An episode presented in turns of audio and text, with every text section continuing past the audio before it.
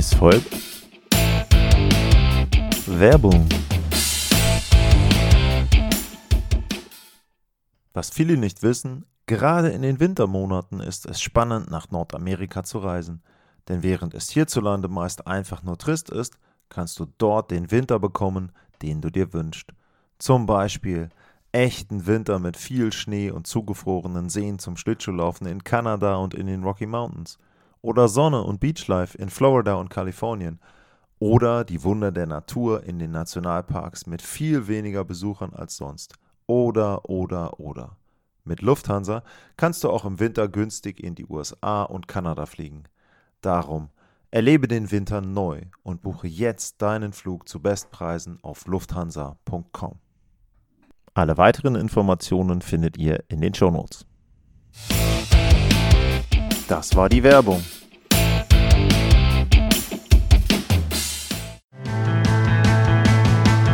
Welcome to the Sport Passion Podcast.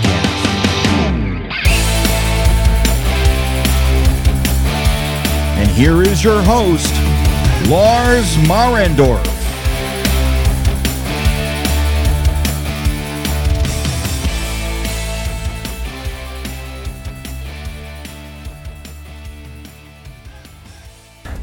Einen wunderschönen guten Tag und herzlich willkommen zum Sport Passion Podcast.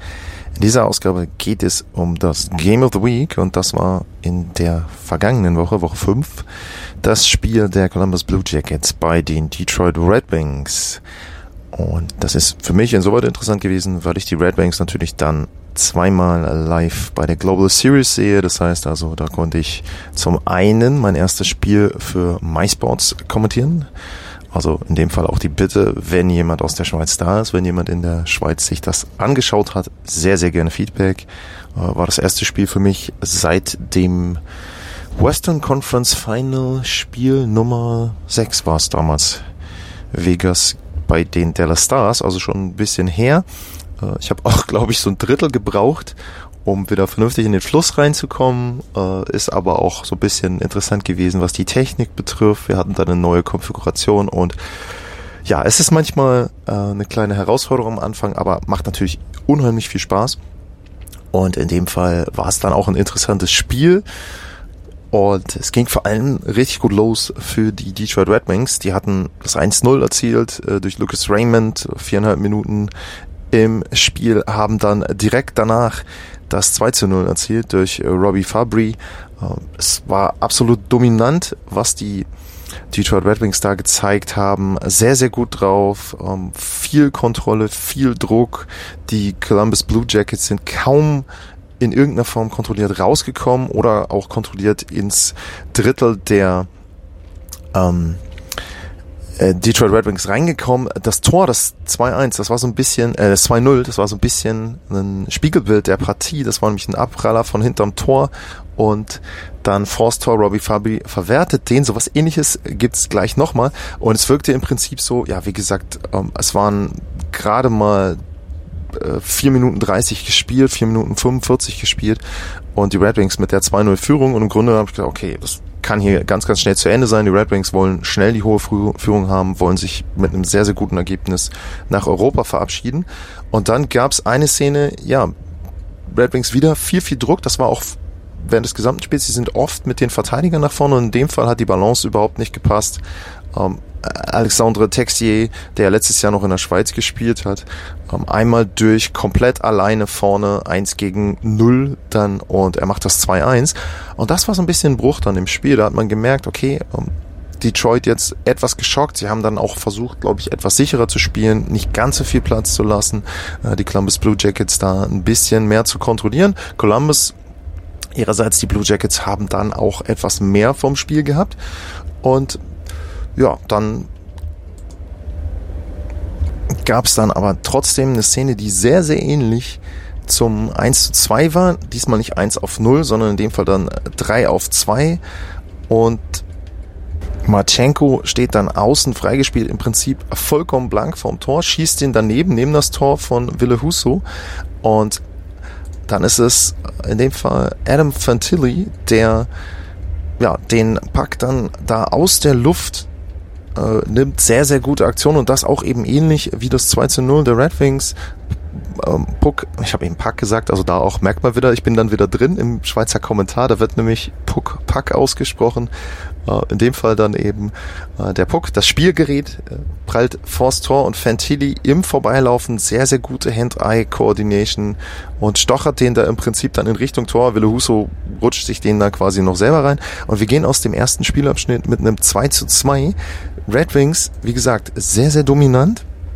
Bei 5 gegen 5, 5 zu 1 Torchancen in dem ersten Spielabschnitt, aber sie haben eben dann diese zwei Break, also einmal ein Breakaway zugelassen und einmal eben den Überzahlangriff und dementsprechend geht's dann mit einem Unentschieden in den letzten Spielabschnitt, äh, in den zweiten Spielabschnitt und das ist dann so, dass ja Jeff Petrie, der sich das ein oder andere Mal mit eingeschaltet hat, einmal richtig böse vernascht wird.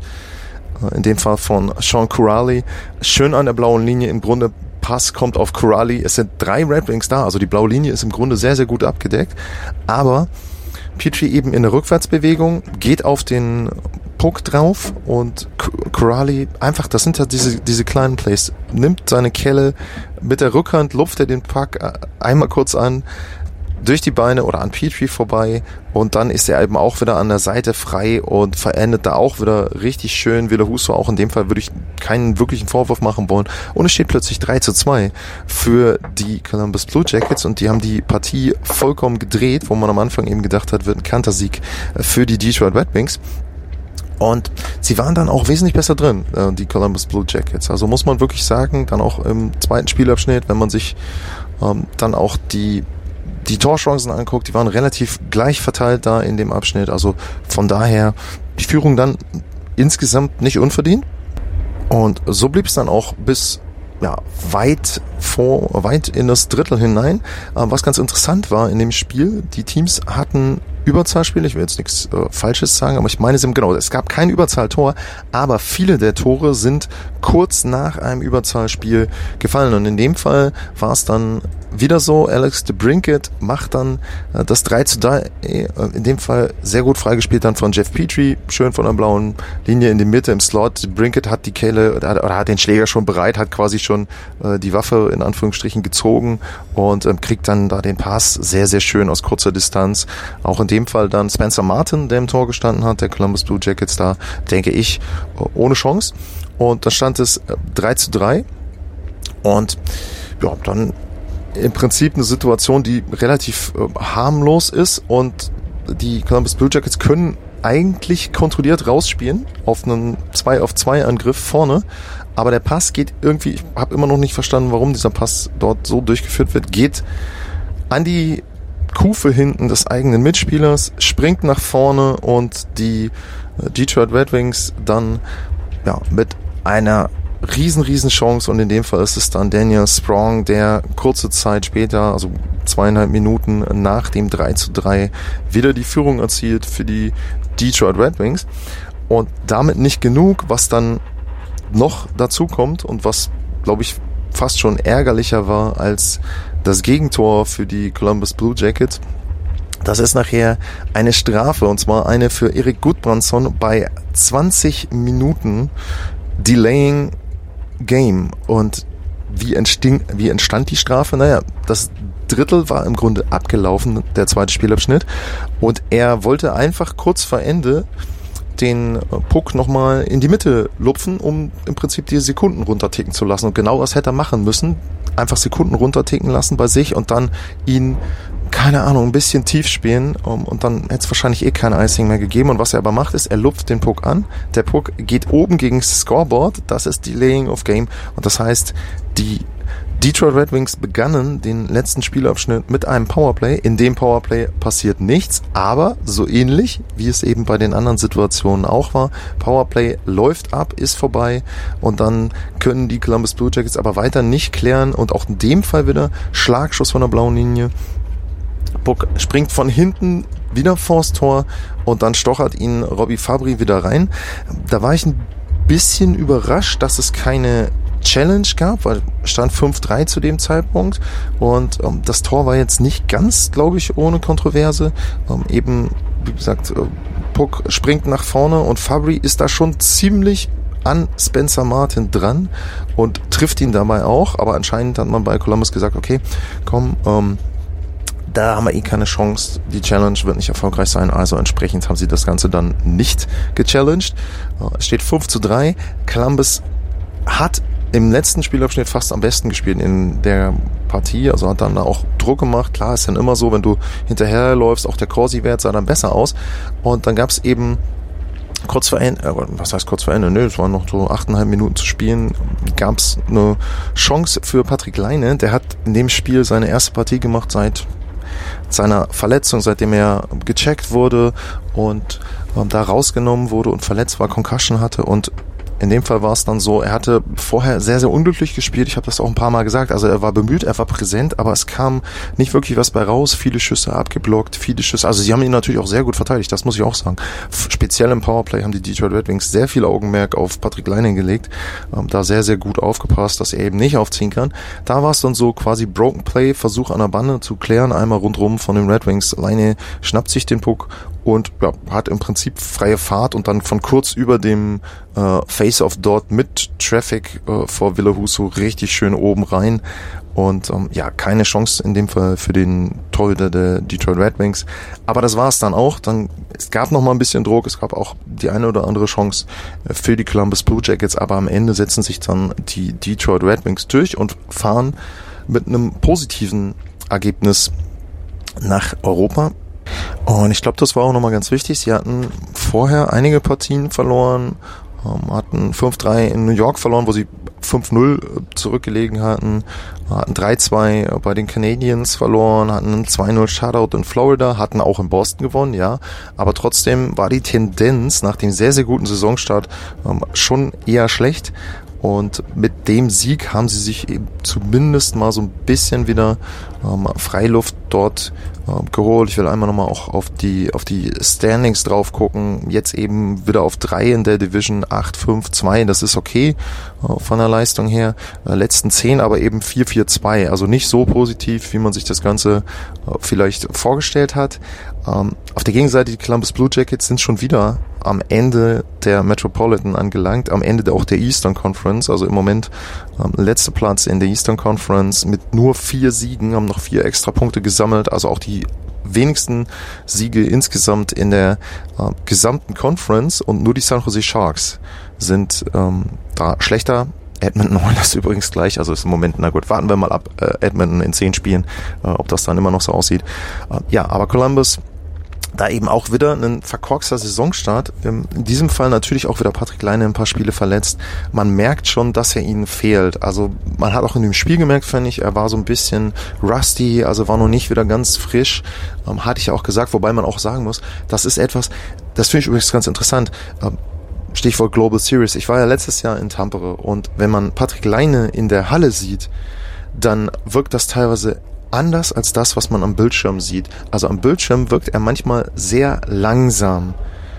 Obwohl er von der Geschwindigkeit in real gar nicht so langsam ist, aber das kommt, glaube ich, auch durch seine Körpergröße, durch die Statur, durch die Art, wie er vielleicht skatet, dass er anders aussieht als vielleicht, keine Ahnung, ich sage jetzt mal ein Conor McDavid, ähm, ein, ein schneller Spieler, ein McKinnon ähm, oder wer auch immer, dass da in dem Fall Patrick Leine so ein bisschen anders wirkt und nicht ganz so schnell und dynamisch wirkt, sondern ich sag jetzt mal, der wirkt immer so wie, wie, wie eine, wie eine Diesellok. Dabei ist er aber auch so ansatzweise so schnell wie ein Schnellzug und hat eben noch die Masse von so einer Diesellok, um mal bei dem ähm, Vergleich zu bleiben. Und dementsprechend, der hat ihnen gefehlt, der war dann mit fortwährender Spieldauer immer besser, hat das Tor gemacht.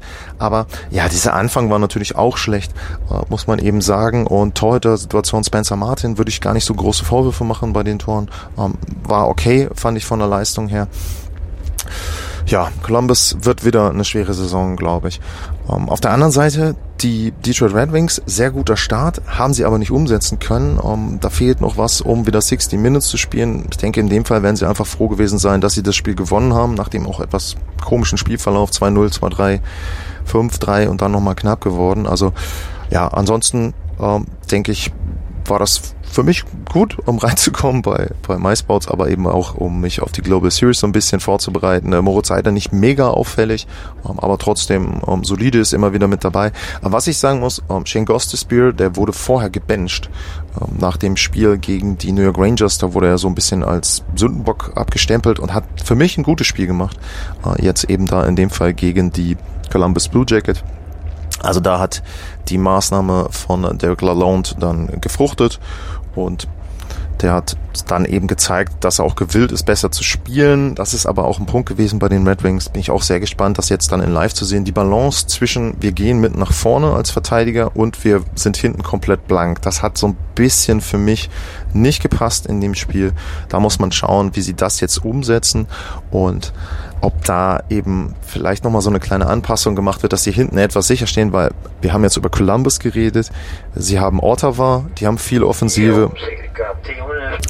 Ja, sorry, da kam die Zugansage hier im Zug nach Stockholm, befinde mich auf dem Weg zur Global Series äh, mit rein.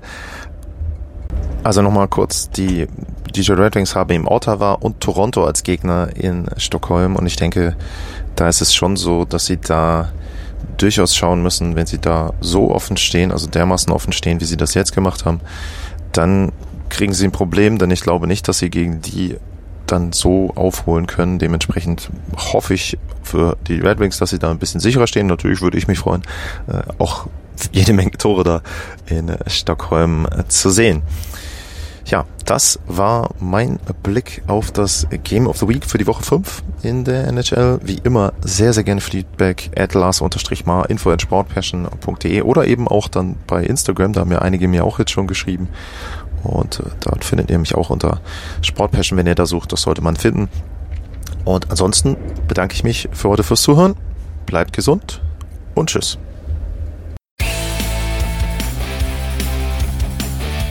Sportliche Grüße. Das war's, euer Lars.